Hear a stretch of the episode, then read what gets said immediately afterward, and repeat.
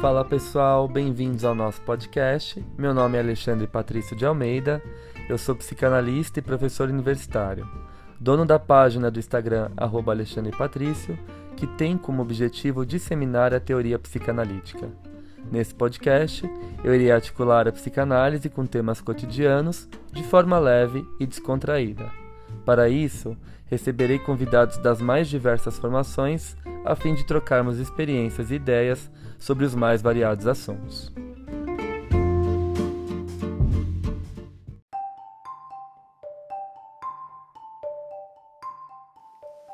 Passando para avisar vocês que esse episódio foi gravado em forma de live na minha página do Insta.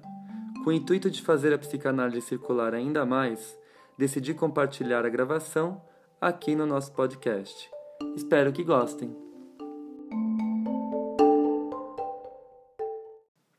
Na live de hoje, é, eu vou trabalhar um pouco sobre os sonhos na clínica contemporânea, quais são as mudanças né, da concepção freudiana para a clínica atual.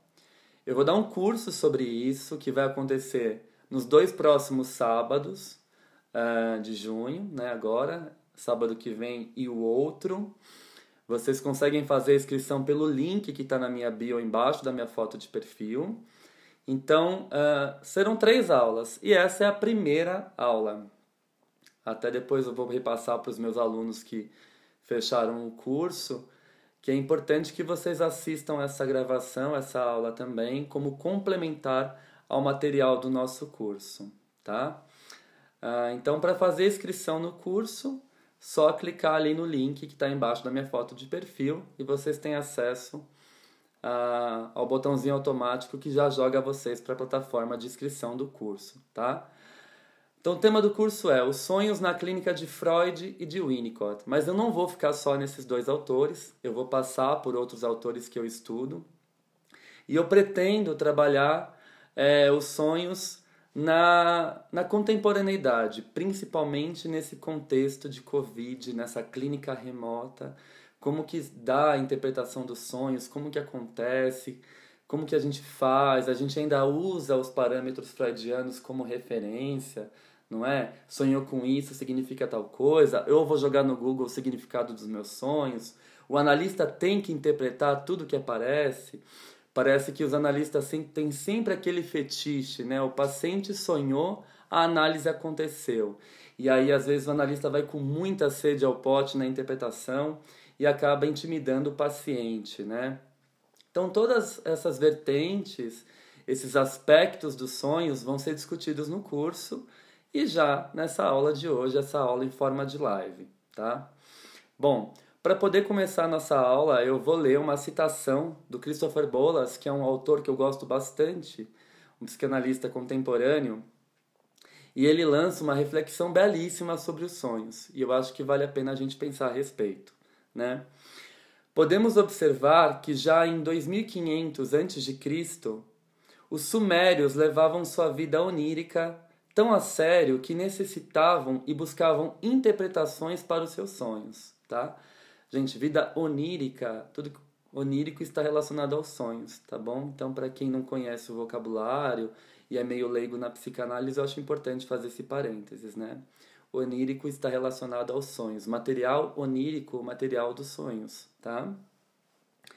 Podemos pensar no sonhar como desejo por trás de uma necessidade filogenética de escuta e interpretação desse relato de sonho. Uma necessidade filogenética, então parece que é uma necessidade da nossa espécie poder relatar o sonho para alguém e ter alguém para testemunhar o nosso relato, né, as nossas questões os nossos materiais ali inconscientes que se manifestaram no sonho, na lembrança que a gente tem do sonho no dia seguinte, né? Aí ele continua: a existência era assustadora e uma única mente não era suficiente para pensar na condição humana. Olhem isso que belo. Uma única mente não era suficiente para pensar na condição humana. E o que seria o processo analítico? não é justamente esse processo a dois, né? esse par analítico, o Ogden ele vai trazer o conceito do terceiro analítico, né? esse terceiro que surge no espaço potencial que se dá entre a fala do paciente e a escuta do analista. Esse terceiro que pode ser trabalhado, que pode ser desenvolvido, que seria um sonhar, né? que acontece ali no espaço potencial, das potencialidades, é, onde eu faço essa transição de dentro para fora, do subjetivo para o objetivo, em que eu vou digerindo devagarzinho as minhas experiências emocionais que são indigestas, as minhas vivências que são indigestas, as minhas experiências traumáticas que eu não consigo assimilar sozinho, um fato que eu vivenciei, a minha dor, a minha angústia, o que está ali dentro de mim, o que está me causando inquietação.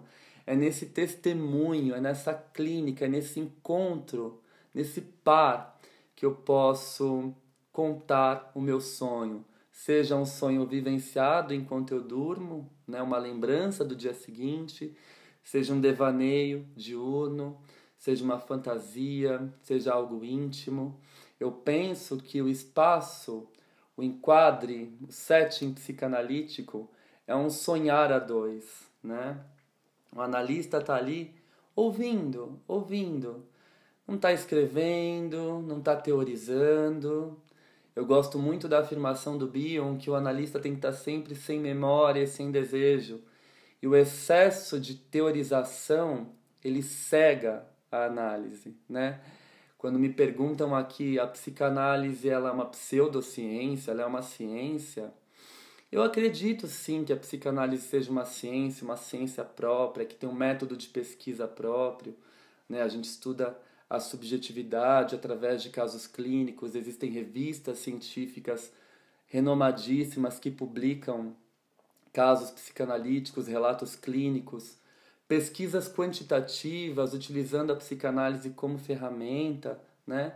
Mas eu penso que além de ser uma ciência, a psicanálise ela é sobretudo uma arte, uma arte que se dá nesse espaço potencial, né? Então eu acho linda essa ideia do terceiro analítico do Ogden.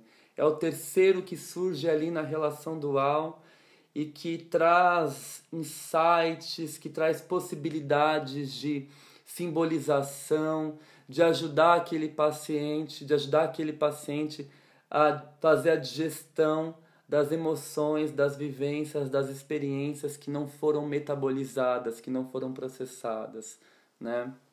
Eu acho isso muito bonito.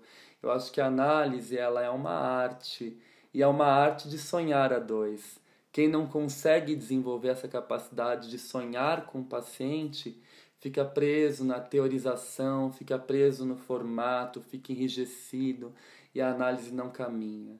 Então, sempre sem memória e sem desejo, cada sessão é uma nova sessão. É claro que a história do paciente conta para nós, é claro que a nossa escuta sobre o enredo da vida do paciente conta para nós na escuta clínica de forma geral, mas cada sessão é única e ela se desdobra, né? Eu penso muito na sessão psicanalítica como no episódio, um, qualquer episódio do seriado Simpsons, né? Já pararam para assistir os Simpsons? Os Simpsons às vezes começa com uma coisa ali, tipo a Marge e o Homer conversando uh, na, na cozinha e daqui a pouco vai para um conflito do Bart na escola que não tem nada a ver com o começo do episódio. O episódio se encerra. Uh, seguindo uma linha que não tem nada a ver com o enredo, né? A, sessão analítica é mais ou menos isso. Ela começa de um jeito, no meio ela ganha forma e ela termina totalmente diferente do jeito que começou. É imprevisível, né? E eu acho lindo quando o Bion nos traz isso. O analista tem que estar sem memória e sem desejo frente ao paciente, porque cada sessão é uma sessão, cada sessão é um sonhar a dois. E aí a gente expande completamente essa noção do sonho. O sonho é só interpretar. Hum, sonhou com isso, significa que você tem um desejo de destruir o seu pai. Sonhou com isso, ah, significa que você quer é, ocupar o lugar do seu chefe.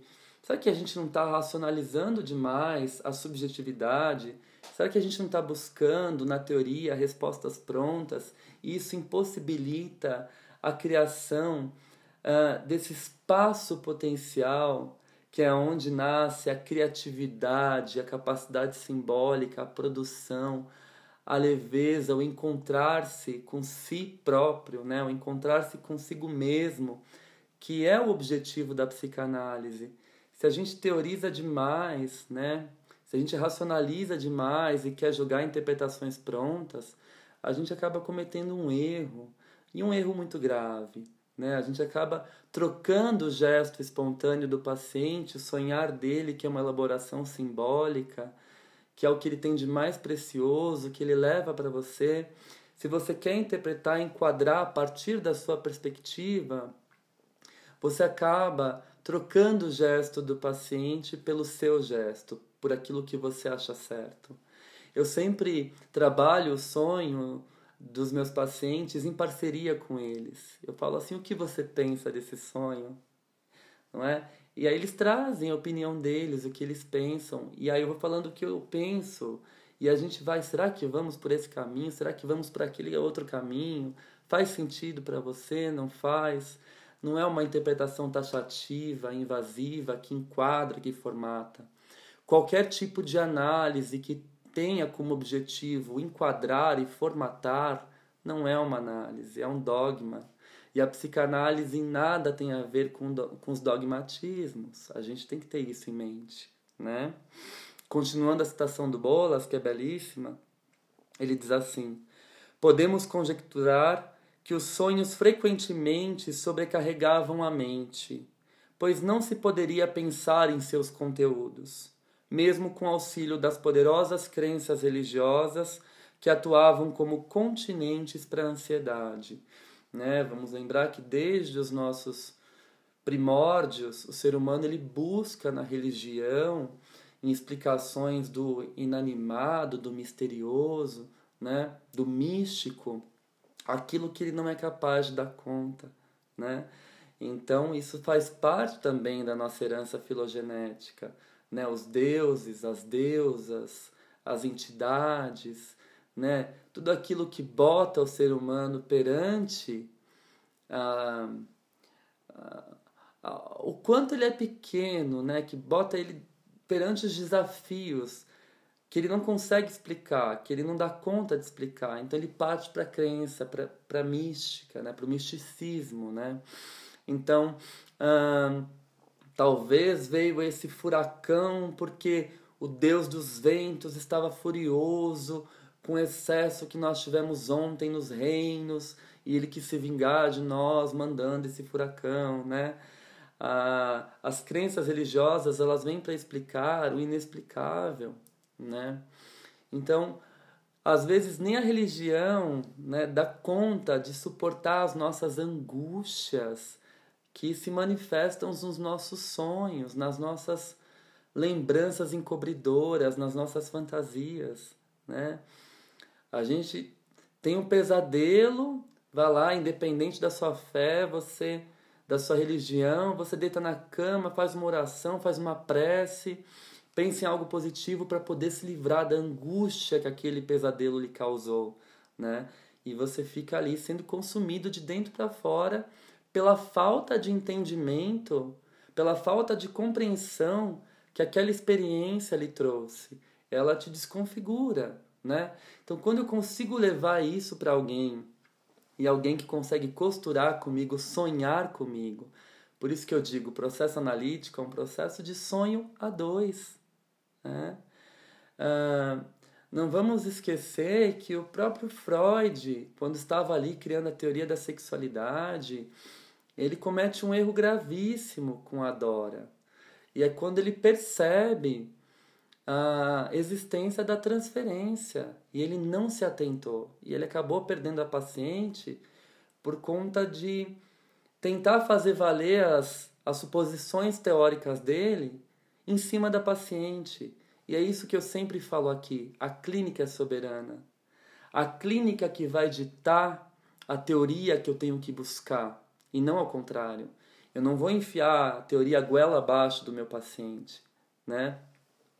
São as demandas que vêm na clínica, as dificuldades que eu enfrento, as adversidades que aparecem no meio do caminho, que exigem de mim que eu vá procurar uh, um respaldo teórico, um arcabouço teórico que dê conta daquela situação, ou que talvez não dê, ou que talvez eu tenha que levar para minha análise, levar para minha supervisão, e mesmo assim isso acaba ressoando angústias e ansiedades em mim durante muito tempo, não é? Isso faz parte do processo analítico. Muitas vezes aquele sonho, aquele pesadelo, aquela experiência que o paciente levou e o analista não é capaz de sentir, de sonhar com o paciente, ecoa no interior psíquico também do analista. Olha os impactos do sonho, não é? Quando Freud adora vem, traz aquela lembrança da fumaça da casa em chamas, né? E aí o Freud vai e faz uma interpretação toda de cunho sexual, falando, ah, né, isso tem a ver com a sua sexualidade, seu desejo reprimido, pum. A menina não volta mais na clínica, né? Peraí, eu tô contando minha angústia, minha ansiedade, e esse psicanalista está falando que tudo é sexualidade, tá tentando enfiar a goela abaixo a teoria dele em cima de mim, passando por cima da minha subjetividade, né? Não volto mais. Isso né, dá aquela quebrada no ego do Freud, né? O Freud fala: "Perdi uma paciente, eu fracassei". O caso Dora, ele ecoa no psiquismo do Freud por muito tempo, né? E depois ele vai escrever várias notas de rodapé, ele vai escrever um pós-fácil, é nesse pós-fácil que ele se debruça sobre o tema da transferência. E ele não se atentou que a fumaça que aparece no sonho da Dora, né, é a fumaça do charuto que o Freud fumava o tempo todo, né? Então ela estava dando sinais. Peraí, você está indo pelo caminho errado. Você está interpretando coisas de acordo com a sua ótica. E o que está pegando fogo e o que está saindo fumaça é aqui, ó, o nosso espaço entre eu e você. E você não está me acolhendo, você não está ouvindo o que eu tenho para te, te dizer, né? Como assim você vem falar que tudo isso é desejo sexual, que eu tenho isso reprimido, né? Sendo que todas as experiências dela foram de alguma forma muito traumáticas, né? Dora foi uma adolescente abusada por um senhor muito mais velho, né? Que abusou dela. E Freud ignora isso, né? E depois ele acaba sendo consumido por uma culpa, porque ele perde essa paciente por essa falta de sensibilidade. Então, olha o, o impacto do sonho na história da psicanálise, né? Por esse sonho que a Dora leva, o Freud ele acaba se debruçando sobre a questão da transferência. E aí ele fala: Poxa, ela estava falando do aqui e agora, da minha relação com ela. Né? Eu fumando meus 30 charutos por dia enchendo a sala de fumaça, e essa fumaça que aparece no sonho dela são vestígios da nossa sessão, né? O quanto está sendo traumático. E eu acabei interpretando falando que era um desejo sexual velado, enfim, né? Então vejam a importância da história do sonho na psicanálise e na própria vida humana, né? O sonho ele precisa ser compartilhado e nesse sentido que eu penso que a psicanálise ela é uma arte, né? Tanto per via de porre, tanto per via de levare. O Freud vai mais per via de levare, né? Que é aquele trabalho do escultor, né? Você pega um pedaço de mármore e vai quebrando ali, tirando o que está sobrando, até vir a obra-prima, né? até você conseguir moldar ali a sua obra de arte. Per via de porre é o trabalho do pintor, não é? Que vai lá, pega uma tela em branco e vai pintando. Per via de porre eu coloco, per via de levar eu tiro, eu vou tirando as sobras, né? E hoje a análise não seria uma mistura disso, esse sonhar em conjunto com o paciente, servindo como continente, né, dando continência exercendo essa função de Hever, como dizia o Bion, né? pegando esses elementos beta que não foram digeridos, metabolizados psicicamente através da nossa função alfa, trazendo eles para o conhecimento para que eles possam ser simbolizados e sentidos pelo paciente. Né? Para que faça sentido na vida dele, para que ele consiga costurar isso com aqui agora, com o analista, com o momento de, da vida que ele está vivenciando. Essa é a importância do sonho, né? Bom, uh, ao relatar o sonho para outro ser humano, Bolas continua, muito cedo o homem descobriu que para sobreviver à vida mental era essencial ter assistência de um outro. Isso é a psicanálise, está aí a importância do sonho.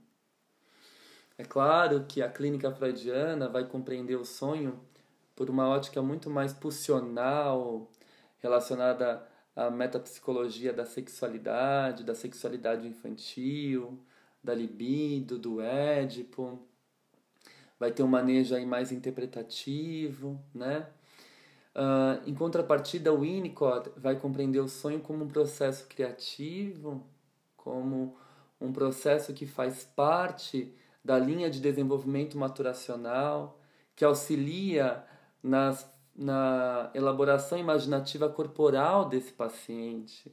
Né? O que seria essa elaboração imaginativa corporal?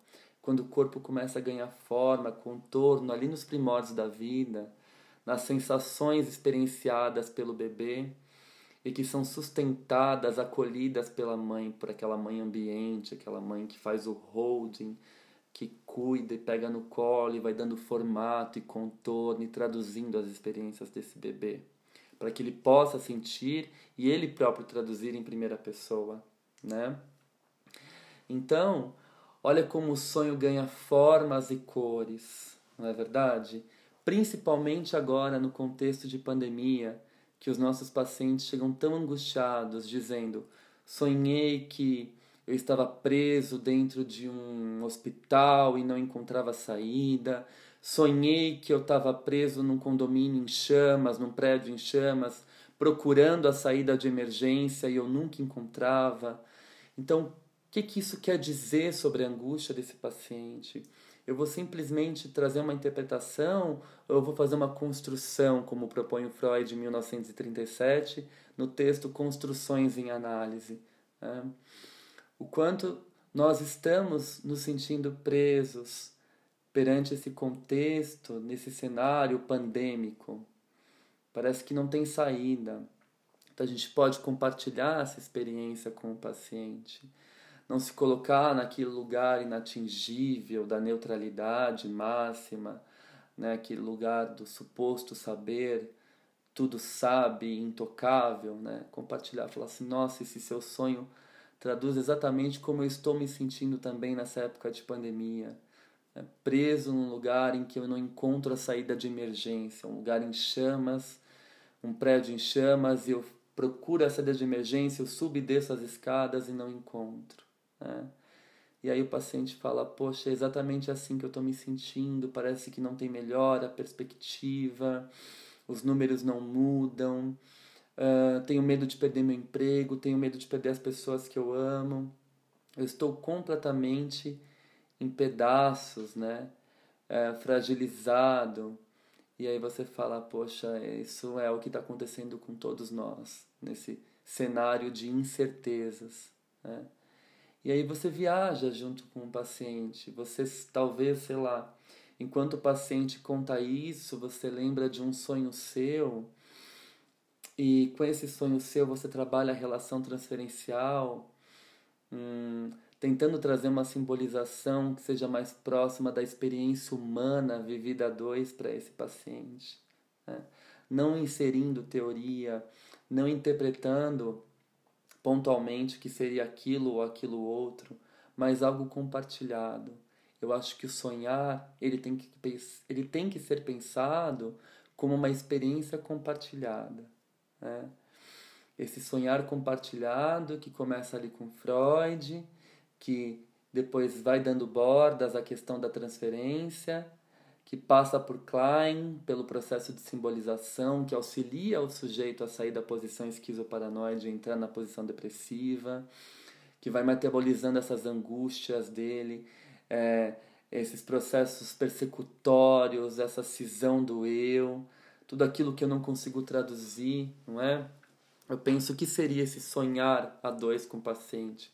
O paciente que chega naquela repetição, é, acontece isso, isso, isso no meu trabalho, acontece isso, isso, isso no meu trabalho, e você para e pensa, poxa, de novo vou ouvir esse paciente que só sabe trazer isso, que coisa chata, né? E aí eu recorro ao Bion, né? Se você talvez queira dar conta de tudo, queira responder, queira ir para o campo da racionalização, você está preso nas identificações projetivas desse paciente. Né? Então, o que, que ele te provoca? Você tem a sensação de estar tá rodando no mesmo lugar, né?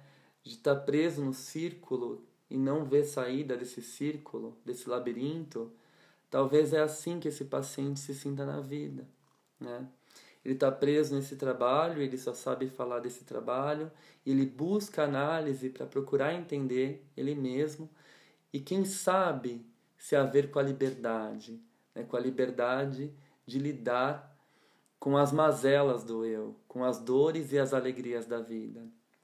Então, quando você vai viajando e vai pensando que aquela sessão está dando voltas e voltas e não sai do lugar, e é exatamente isso que o paciente te traz, sempre a mesma notícia, sempre a mesma fala, sempre a mesma rotina, sempre os mesmos moldes.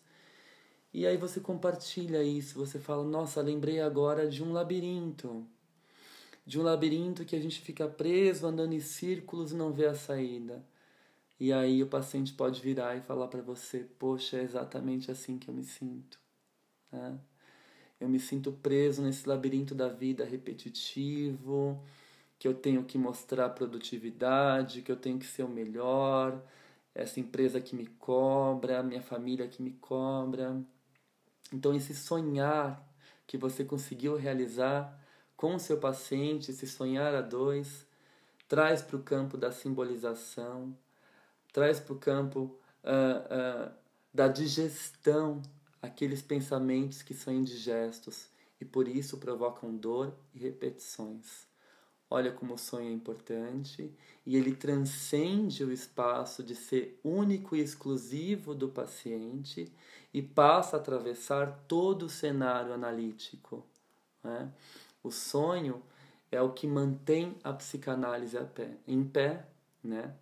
É, é o que mantém a capacidade do próprio analista também sustentar o processo analítico. Porque se esse analista não sonha, são as emoções do analista que não estão sendo simbolizadas. E aí ele traz tudo para a racionalização, para a teoria, ele foge, ele enquadra, ele ele enrijece, e aí a psicanálise deixa de ser uma arte. Ela passa a ser um, um, um quadro, um cenário que aprisiona.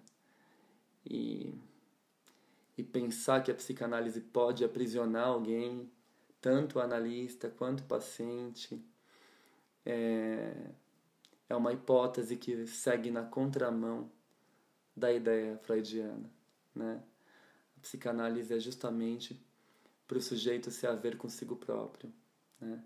E isso exige a capacidade do analista de sonhar a sessão com o paciente. É sobre isso e muito mais que eu vou falar no meu curso que acontece nesse sábado ao vivo. Para quem perguntou, eu fiz o aulão do, do Freud sobre a interpretação dos sonhos. Vai ser a mesma coisa? Não, vai ser completamente diferente, tá? Para quem perguntou, eu não posso assistir o curso ao vivo porque ele acontece sábado das 7 às 9. Vai ficar gravado? Vou receber a gravação? Sim, o valor que vocês pagam já está incluso a gravação. Vocês recebem por e-mail o link que fica disponível por, por sete dias para vocês assistirem quantas vezes vocês quiserem, tá? Então, se vocês querem saber mais sobre os sonhos, discutir isso na ótica freudiana e na ótica winnicottiana, seguindo a linha do desenvolvimento maturacional e o manejo dos sonhos nas sessões, por esse viés que eu trouxe aqui nessa aula live, eu espero vocês no meu curso que acontece neste sábado. As inscrições são feitas pelo link da minha bio embaixo da minha foto de perfil. Ok? Bom, é isso que eu tinha para hoje. É só para dar um gostinho, quem sabe. E fica o convite do curso para a gente poder pensar nos sonhos também nesse cenário atual, nessa clínica do testemunho, como nos diria Sandor Ferenczi, num contexto extremamente traumatizante que é esse cenário da pandemia, que envolve tantas perdas em todos os sentidos. Ok?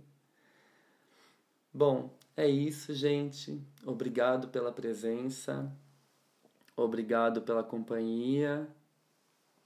Fico muito feliz de ter vocês por aqui. E dúvidas e perguntas e questionamentos e costuras e descosturas, a gente discute muito mais no curso. Fica o convite aí para vocês participarem. Muito obrigado. Um beijo. Boa noite. E até sábado quem for fazer o curso. Tchau, gente. Obrigado.